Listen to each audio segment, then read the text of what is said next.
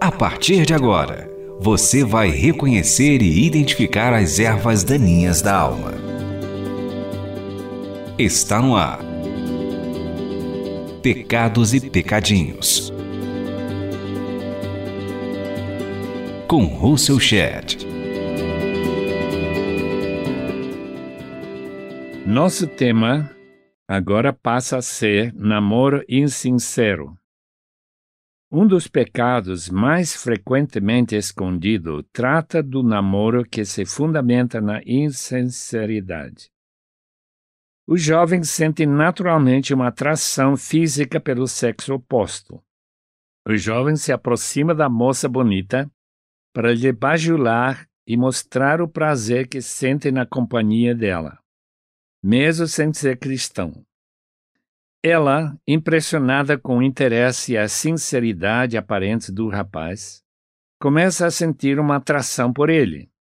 Se ele for inteligente, um bom aluno, divertido e simpático, ele pode conquistar o amor da jovem com suas palavras e atenção. Usa todas as artimanhas para convencê-la ela acha que ele é muito bela, linda e muito especial. Não demora a chegar o dia em que o jovem convence a moça de sua sinceridade.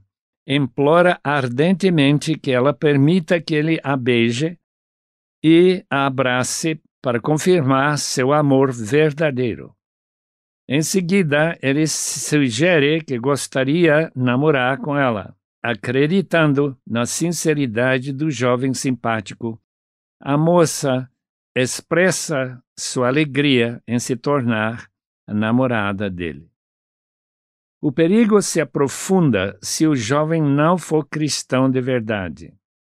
As desculpas abundam, como a escritora Nancy Leigh DeMoss e Dana Crash notam. Número 1. Um, às vezes é divertido apenas sair se divertir, paquerar, etc., e não levar as coisas muito a sério. 2. Você sempre pode influenciar o rapaz e trazê-lo para o grupo de jovens e para o culto. Número 3. Se eu plantar uma semente, ela pode se transformar numa bela flor. Estou divulgando a palavra de Deus, dê certo ou não. Se eu puder fazer algumas concessões, pense nisso, poderei influenciar um garoto não crente. Isso se encontra no livro chamado Mentiras em que as garotas acreditam, da Vida Nova 2014. Esse é o programa Pecados e Pecadinhos para limpar a terra do coração. A Bíblia manda diretamente que não haja relacionamento sexual entre homem cristão ou mulher de Deus com uma pessoa não cristã. Fornicação e pecado flagrante, 1 Coríntios 6, 15 a 20. Casamento misto contraria a ordem divina. Não se ponha em julgo desigual com descrentes, pois o que tem em comum a justiça e a maldade. Que comunhão pode ter a luz com as trevas? Que harmonia entre Cristo e Belial? Que há de comum entre o crente e o descrente? 2 Coríntios 6, 14 a 16. Namoro entre cristão e não cristão se assemelha ao garoto que brincou com uma lata de gasolina. Pus fogo no combustível, que criou chamas de 20 centímetros ou mais. Edwin não ficou satisfeito, portanto buscou um pedaço de cartolina para abanar o fogo. Sem querer bateu na lata que jogou gasolina ardendo em cima dele. O resultado foi que sua vida escapou por um fio. O fogo provocou muito sofrimento e deixou cicatrizes marcantes até hoje. Esse relacionamento de namoro supostamente dá para os dois o privilégio de se cariciar, beijar e estimular o desejo sexual. Depois de alguns dias ou semanas, os namorados começam a praticar o sexo sem o compromisso de casamento.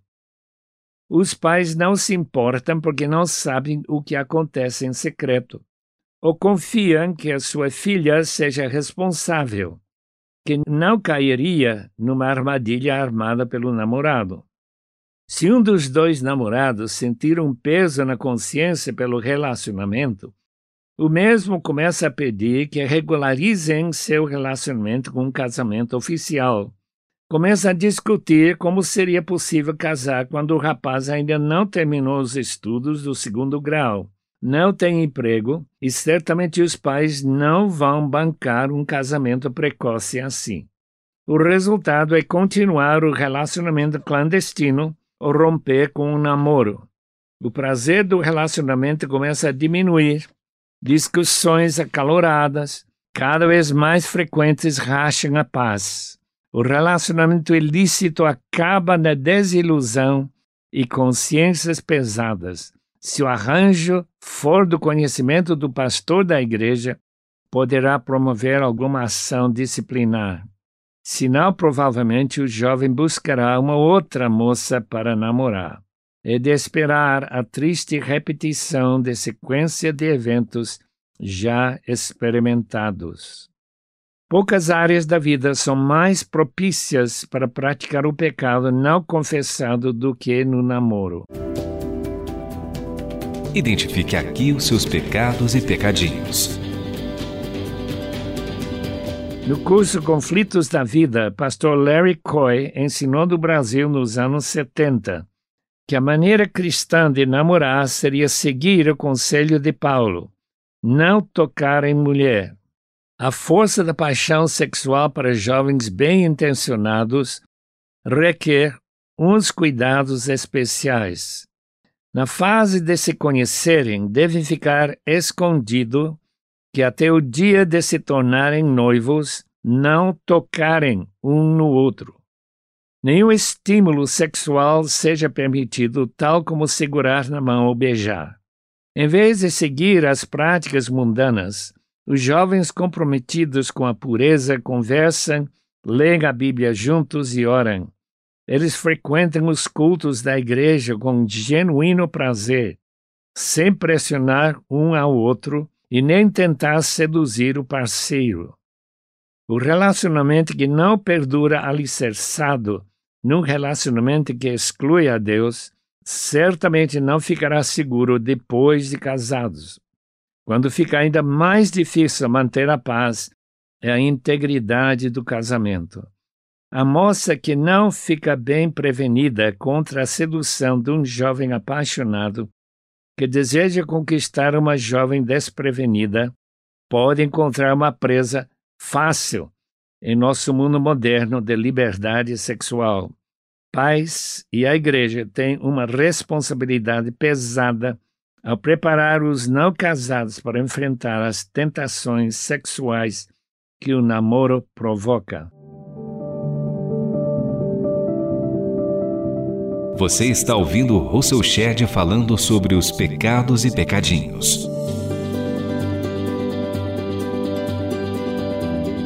O namoro insincero tem um exemplo inesquecível no caso de Amnon, filho de Davi, que se apaixonou pela meia-irmã Tamar.